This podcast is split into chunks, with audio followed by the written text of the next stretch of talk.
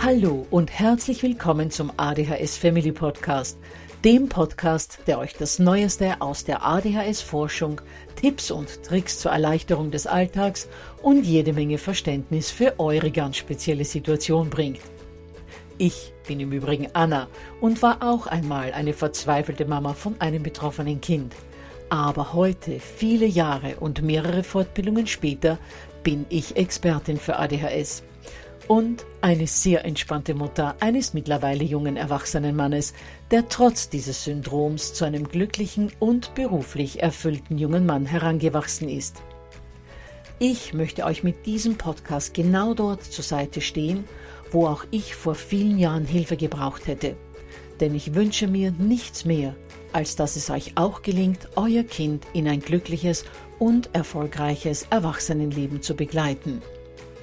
Bevor es aber mit der Episode losgeht, lasst mich noch auf zwei Dinge hinweisen.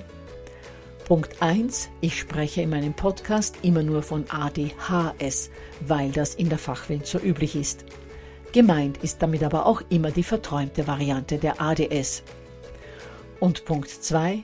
Die Werbungen, die im ADHS Family Podcast geschaltet werden, dienen der Finanzierung von Projekten, die der gesamten ADHS Community zugutekommen – denn sie werden für die Produktion von Erklärvideos für Kinder oder für das familiäre Umfeld, für die Informationsweitergabe an Pädagogen, Diagnostiker und Ärzte sowie für spezielle ADHS-Projekte herangezogen.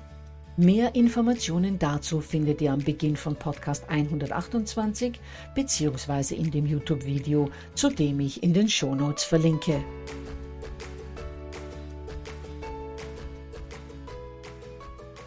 Bereits vor einigen Wochen habe ich eine fünfteilige Podcast-Serie erstellt mit vielen Informationen zum Thema Medikamente bei ADHS bzw. ADS.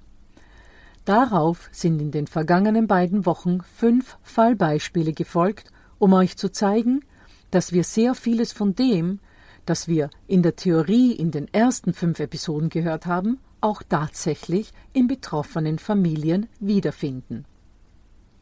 Heute folgt das letzte Fallbeispiel, und zwar das für mich dramatischste. Ja, ihr Lieben, bevor es mit dieser wirklich spannenden Folge losgeht, werfen wir noch einen Blick auf die fünf Fallbeispiele bisher. Wir haben gehört von Dominik, der erzählt hat, dass er sofort nach Medikationsstart endlich klar denken konnte und er ab da schulisch gute Leistungen erbracht hat. Von Sven, dessen oppositionelles Verhalten Medikamente notwendig machte, dessen Eltern nach einem Jahr Medikationsversuch aber leider immer noch nach Wegen suchen, ihr Kind auch medikamentös zu unterstützen. Derzeit sieht es so aus, dass er seit einer Woche gut eingestellt ist, aber man muss noch abwarten. Von Tim, dessen Leidensweg so unaushaltbar geworden war, dass er sich das Leben nehmen wollte und der nur durch die Beharrlichkeit seiner Mutter nach mehreren Versuchen das Medikament bekam, das schlussendlich gut für ihn passte. Von Alexander, der ohne Medikamente völlig fahrig und extrem aufgezogen war und auch kein Regelverhalten zeigte, dem die Medikamente aber wunderbar helfen und der nun zu viel mehr Ruhe findet. Und von Paul, der seinen Weg zu seinem Traumberuf ganz ohne Medikamente geschafft hat. Und heute sprechen wir über Daniel, 13 Jahre alt aus Augsburg, dessen Geschichte für mich schon sehr besonders ist und mir einmal mehr gezeigt hat, wie wichtig es ist, dass die ADHS früh erkannt wird und diese Kinder von Anfang an wirklich gut unterstützt werden. Zuerst einmal wie immer zur familiären Situation. Ich habe Daniels Eltern als sehr bemüht und unterstützend ihrem Kind gegenüber wahrgenommen. Die Mutter ist Kindergartenpädagogin und seit kurzem auch Leiterin einer Selbsthilfegruppe für ADHS. Sie ist sehr ruhig, gibt dem Jungen das Gefühl, dass er richtig ist, wie er ist. Der Vater beschäftigt sich sehr viel mit seinen Kindern. Daniel hat im Übrigen noch eine eineinhalb Jahre ältere Schwester, hatte allerdings, als es noch keine Diagnose und auch keine Unterstützung gab, Schwierigkeiten im Umgang mit Daniels Auffälligkeiten. Nun zu Daniels Geschichte. Daniel war bereits im Kleinkindalter sehr lebhaft. Aber wenn er entsprechende Möglichkeiten zum Ausleben seines Bewegungsdrangs hatte, war er für uns noch händelbar, erzählte mir die Mutter. Doch bereits im Kindergarten begannen die Schwierigkeiten. Der Morgenkreis mit 45 Minuten war für ihn zu lange und er störte. Dafür musste er dann in einem Extraraum zur Strafe malen. Was die Mutter leider erst ein Jahr später von einem anderen Kind aus der Kita erfuhr. Ein Gespräch mit der Kita-Leitung führte zu nichts, und so wechselte Daniel in einen privaten Kindergarten mit nur zwölf Kindern, in dem es zwar auch Regeln gab, aber sinnvolle und von solch jungen Kindern einhaltbare. Wer zum Beispiel am Morgenkreis nicht teilnehmen wollte, der konnte sich still beschäftigen, durfte aber die anderen nicht stören. Daniel ging es dort hervorragend, denn er konnte den ganzen Tag draußen sein. Die einzige Auffälligkeit war, dass er nicht malen wollte, was ja nicht verwunderlich war, da Malen in der Kita zuvor als Mittel zur Strafe eingesetzt worden war. Überhaupt war Daniel zu diesem Zeitpunkt relativ pflegeleicht, solange er im Freien war. Im Haus jedoch wurde es mit ihm immer schwieriger. Er hatte Probleme, Regeln einzuhalten, konnte sich nichts merken, war immer recht schnell überfordert und so weiter. Bald folgten die ersten Rebellionen. Es wurden Möbel zertrümmert, die Ausraster wurden heftiger, und damit hatte nicht nur Daniels Familie zu kämpfen, sondern auch der Junge selbst. Denn einmal hatte er bereits seinen Rucksack gepackt und wollte von daheim weglaufen. Die Mutter verfolgte aber immer die Strategie, alles mit ihm auszusitzen. Sie hat das bei unserem Interview folgendermaßen ausgedrückt. Wenn Daniel zu Hause ausgetickt ist, mit Schreien, Weinen, Schlagen, dann bin ich bei ihm geblieben. Ich habe mich mit ihm in seinem Zimmer zurückgezogen und habe dort gewartet, in absoluter Stille, bis er sozusagen fertig war. Ich wollte ihn damals nicht alleine lassen. Danach wurde noch eine gute halbe Stunde gekuschelt und in Ruhe gesprochen. Ich konnte mein Kind in seiner Hilflosigkeit und in seiner Ohnmächtigkeit nicht sich selbst überlassen, auch wenn er uns gerade beschimpft hatte oder auch manchmal etwas zu Bruch gegangen ist. Das heißt, die Mutter war einfach nur da mit ihrer ruhigen Präsenz, und nach einiger Zeit war alles vorbei. Daniels Welt war wieder in Ordnung, so als ob nie etwas gewesen wäre, und er wollte kuscheln. Als Daniel sechs Jahre war, wurde er aufgrund seines enormen Spieltriebs und seiner schwachen Feinmotorik von der Schule zurückgestellt. Er bekam dann einmal in der Woche im Kindergarten Unterstützung von einer Förderschullehrerin. Diese sah in Daniel großes Potenzial und die Mutter hatte sehr viele gute Gespräche mit der Pädagogin, die sie auch in Bezug auf den Umgang mit Daniels Problemverhalten geschult hat und sie ermutigt hat, auf ihr Bauchgefühl zu achten. Der Schuleintritt ein Jahr später war dann trotzdem, wie zu erwarten, der Beginn einer weiteren Bergabfahrt in Daniels Leben. Die Lehrerin mochte keine Jungs und Daniel schon gar nicht denn der hatte Schwierigkeiten mit dem Schreiben, vergaß ständig seine Sachen, hatte immer wieder Chaos rund um sich bzw. verursachte es. Dann kam nach zwei langen Jahren endlich eine neue junge Lehrkraft, die Daniel ganz anders behandelte. Trotzdem weigerte sich der Junge immer öfter am Unterricht teilzunehmen vermutlich aufgrund all der Abwertungen, die er in den ersten beiden Schuljahren erfahren hatte. Aber die Lehrkraft nahm dieses Verhalten nicht persönlich und konnte gut mit ihm und seinem Anderssein umgehen.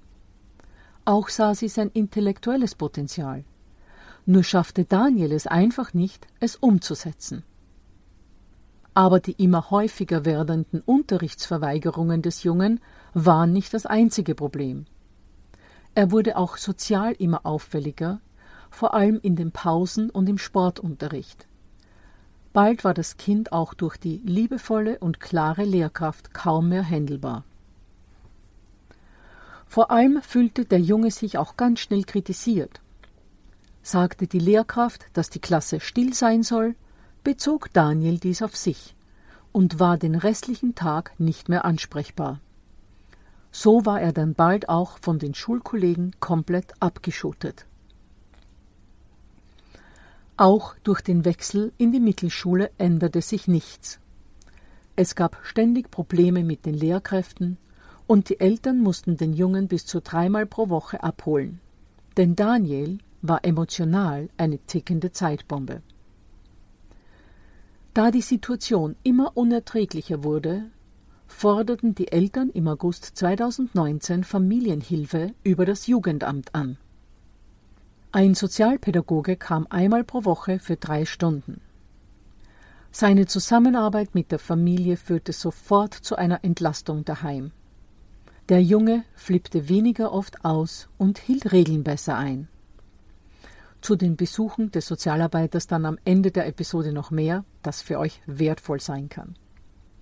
Gut, zu Hause funktionierte es also dank Sozialarbeiter immer besser, aber da war dann ja noch die Schule. Doch auch dort kam es im November zu einer Wende.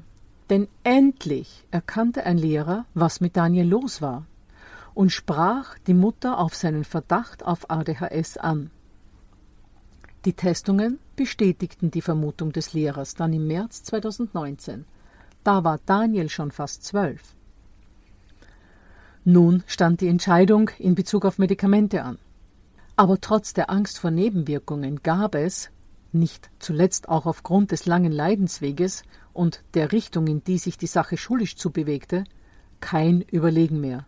Die Eltern entschieden sich für Tabletten. Dass die Entscheidung keinen Tag zu früh kam, zeigt folgender Vorfall, der sich wenige Tage vor Medikamentenbeginn ereignete. Hier das Schulprotokoll, das ich mit Erlaubnis der Eltern und Zustimmung Daniels wortwörtlich wiedergebe, indem ich dennoch Daten so anonymisiert habe, dass Daniels Identität geschützt bleibt. Daniel Bergheimer 5a Vorfall am 29.03.2019 gegen 14.15 Uhr. Am Donnerstag, den 29.03.2019, ereignete sich, bevor die Schüler zu ihren Arbeitsgemeinschaften gingen, gegen 14.15 Uhr ein Vorfall zwischen Daniel Bergheimer und einer vorbeikommenden Lehrerin. Zu der Zeit waren die Schüler kurz ohne Aufsicht. Daniel stand vor seiner Klassenzimmertür und hielt diese zu, so dass zwei Schüler, die noch in der Klasse waren, nicht nach draußen konnten. Frau Weinheimer, die Lehrerin, die gerade vorbeikam und dies merkte, sagte zu Daniel, er solle zur Seite gehen, um die anderen Kinder rauszulassen. Daniel verweigerte dies. Also fragte Frau Weinheimer Daniel nach seinem Namen, den der Junge ihr aber nicht sagen wollte. Ein anderer Schüler nannte Frau Weinheimer den Namen, woraufhin die Lehrkraft Daniel zum Mitkommen aufforderte.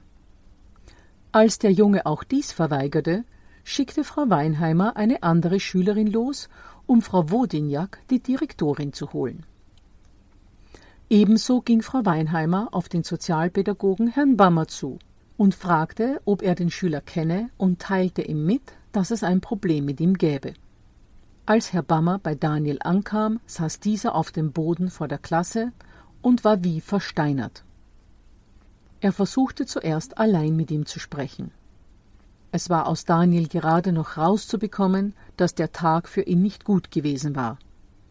Er hatte zweimal Ärger mit Lehrern gehabt, seine Sportsachen vergessen, weshalb er im Sport nicht mitmachen konnte, und jetzt hatte er nochmal Ärger mit einer Lehrerin. Obwohl Herr Bammer mit Engelszungen auf den Jungen einredete, war dieser zu keinem Kompromiss bereit. Anschließend versuchte Frau Wodignac, Daniel von einer Zusammenarbeit und der Lösung des Problems ohne Strafe zu überzeugen. Doch Daniel lief in den Keller, und begann gegen Gegenstände zu treten und zu schreien. Also einigten sich Herr Bammer und Frau Wodignac darauf, Daniel abholen zu lassen. Die Großmutter, die als erste erreichbar war, wurde verständigt und machte sich sofort auf den Weg. In der Zwischenzeit versuchte Daniel allerdings mehrmals wegzulaufen. Zunächst lief er in die Aula, wo er sich auf die Treppe setzte. Versuche von Frau Wodignac, mit ihm ins Gespräch zu kommen, scheiterten. Anschließend lief er weiter zur Garderobe seines Klassenzimmers, wo er sich auf den Boden setzte und die Straßenschuhe anzog. Nach Ankunft der Großmutter versuchte diese ihn zum Nachhausefahren zu bewegen.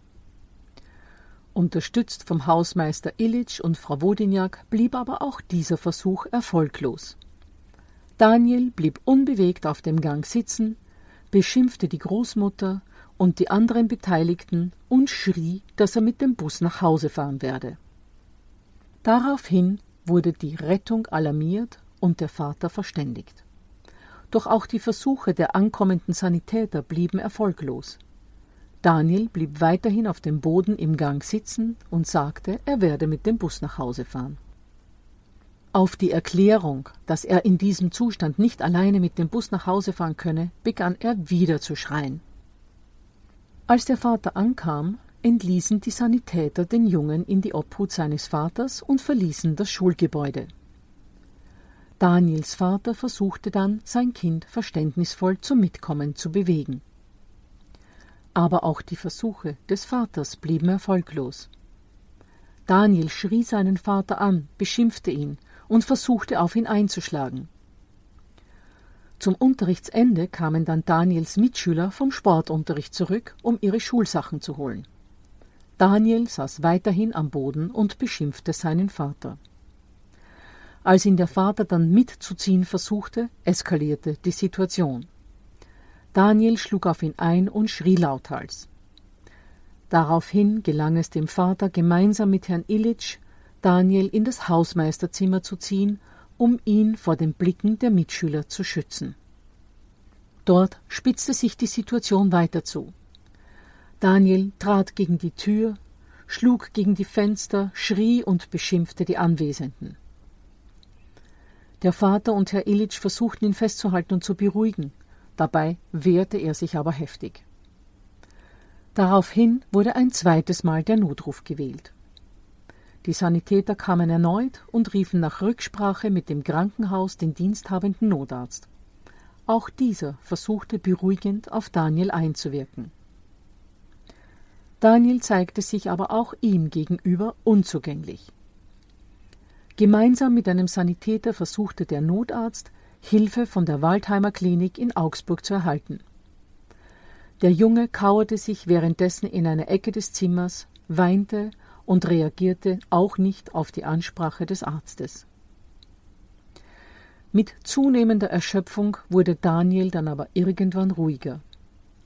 Nach Ankunft der Mutter um 16.15 Uhr zeigte sich der Junge erleichtert und öffnete sich wieder. Gegen 17 Uhr verließ Daniel erschöpft das Zimmer des Hausmeisters und schaute sich gemeinsam mit dem Notarzt den Rettungswagen an. Daniel bekam dann noch einen Teddybären geschenkt und ging mit seinen Eltern nach Hause. Ende des Protokolls. Ja, eine unglaubliche Geschichte, vor allem unglaublich traurig für Daniel, der einmal mehr erfahren musste, dass er wieder einmal versagt hatte dass er es wieder einmal nicht geschafft hatte, sich aus dieser Abwärtsspirale des Widerstandes zu befreien. Daniel war seinen Emotionen offenbar ausgeliefert gewesen und konnte sich erst öffnen, als er a. zu müde für weiteren Widerstand geworden war und b. seine Mutter sein sicherer Hafen bei ihm war. Für alle, die sich fragen, warum man die Mutter nicht gleich angerufen hat, Sie war genau an diesem Tag bei einem kleinen ambulanten Eingriff im Krankenhaus gewesen und war so erst am Nachmittag wieder erreichbar. Dass sich Daniels Eltern nach all dem Erlebten und der starken Veränderung ihres Jungen im Laufe der Jahre nun für Tabletten entschieden, ist nachvollziehbar und meines Erachtens die einzig richtige Entscheidung gewesen. Denn wo die Reise sonst ohne medikamentöse Unterstützung hingegangen wäre, war unschwer zu erkennen.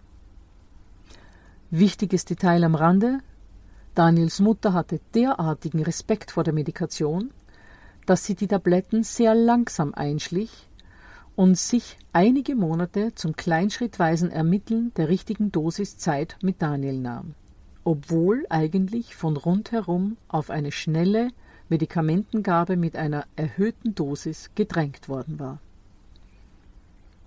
So, und jetzt werdet ihr bestimmt wissen wollen, wie es Daniel heute geht. Nun, heute, eineinhalb Jahre später, ist Daniel ein fröhlicher Junge, der in der Schule sehr gut zurechtkommt und am Unterricht konzentriert teilnehmen kann. Nach dem Nachhausekommen erledigt er ohne Aufforderung seine Hausaufgaben. Auch strukturiert er sich im Alltag immer mehr, setzt sich selbst fixe Zeitpunkte zum Erledigen von Alltagsaufgaben und hält sich an diese Zeitpunkte auch. Zum Einhalten von Zeiten bzw. als Erinnerungshilfe stellt sich der Junge dann am Handy immer einen Wecker.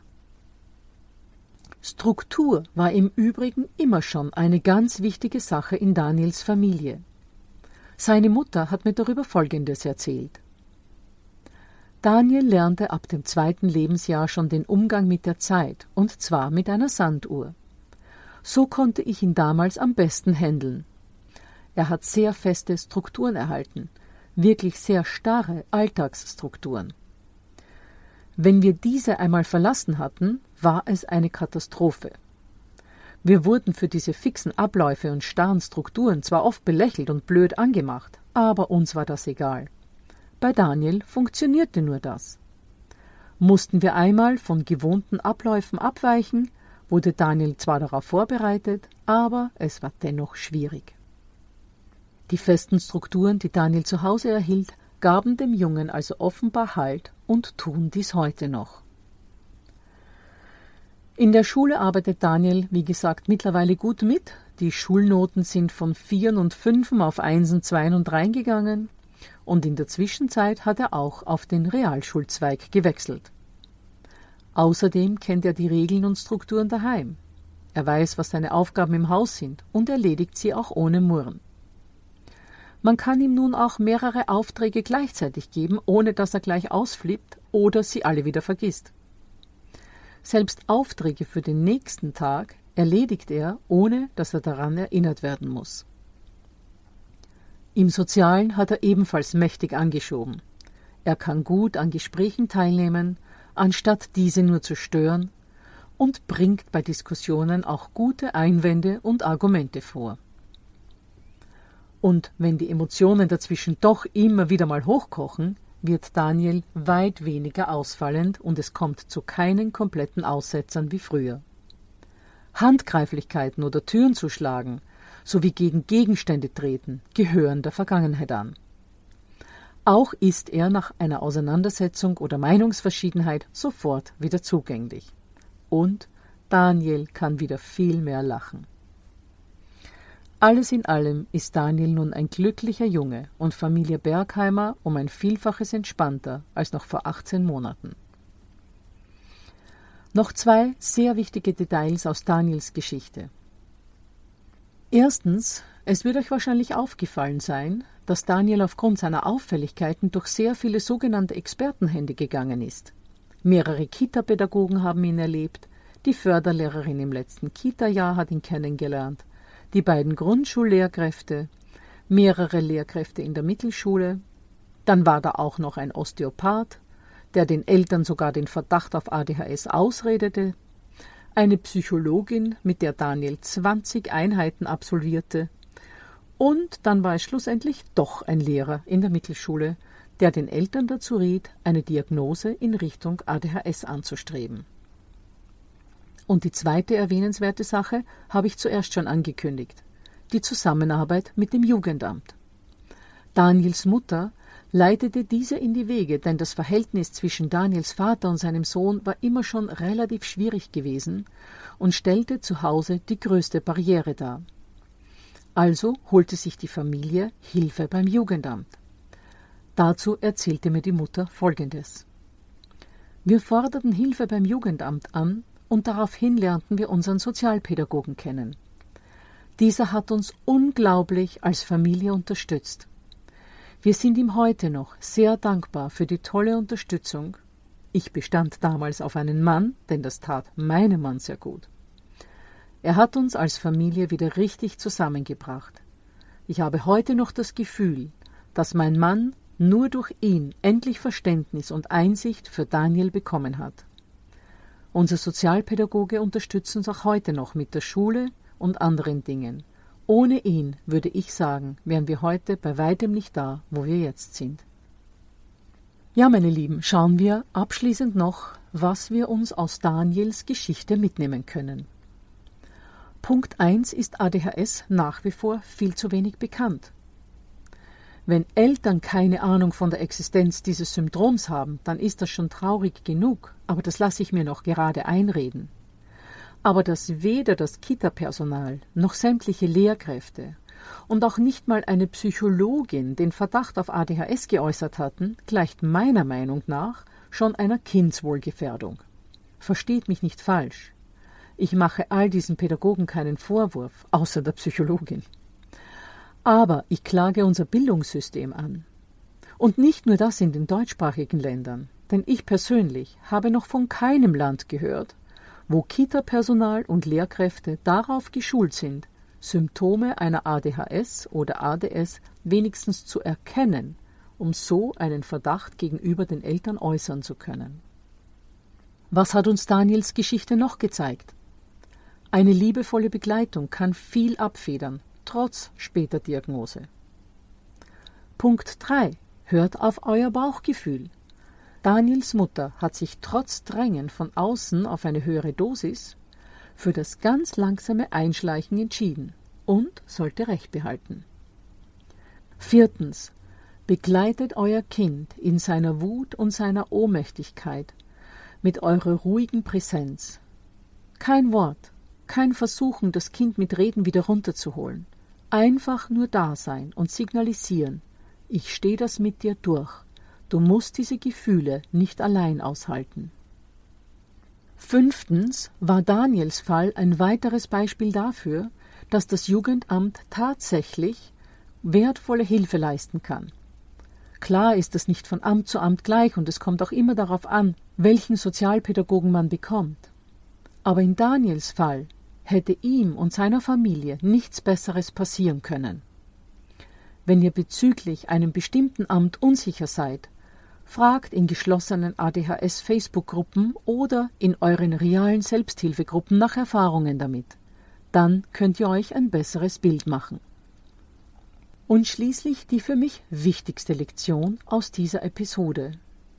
Es kann im Leben eines Kindes mit ADHS oder ADS in einem Bereich wunderbar funktionieren, in einem anderen wiederum so gar nicht. Nachdem der Sozialarbeiter in das Leben von Daniels Familie getreten war, wo allerdings die Familie selbst auch schon sehr viel wertvolle Begleitungsarbeit für ihr Kind geleistet hatte, war er zu Hause bald wie ausgewechselt. In der Schule spitzte sich die Lage aber immer mehr zu. Ich kenne auch umgekehrte Fälle, glaubt mir. Unterm Strich, dort, wo sich ein Kind angenommen und gut aufgehoben fühlt, klappt es in der Regel wirklich gut. Dort, wo es zurückgewiesen wird und sich unverstanden fühlt, werden die Symptome massiv. Ich hoffe, ihr konntet euch sowohl aus den fünf Medikamentenepisoden als auch aus den drei Folgen mit den sechs Fallbeispielen Wertvolles für euch mitnehmen. Für die kommende Woche habe ich noch eine ganz wichtige Ankündigung. Der ADHS Family Podcast erscheint ja immer am Donnerstag. Das ist in der kommenden Woche aber der heilige Abend.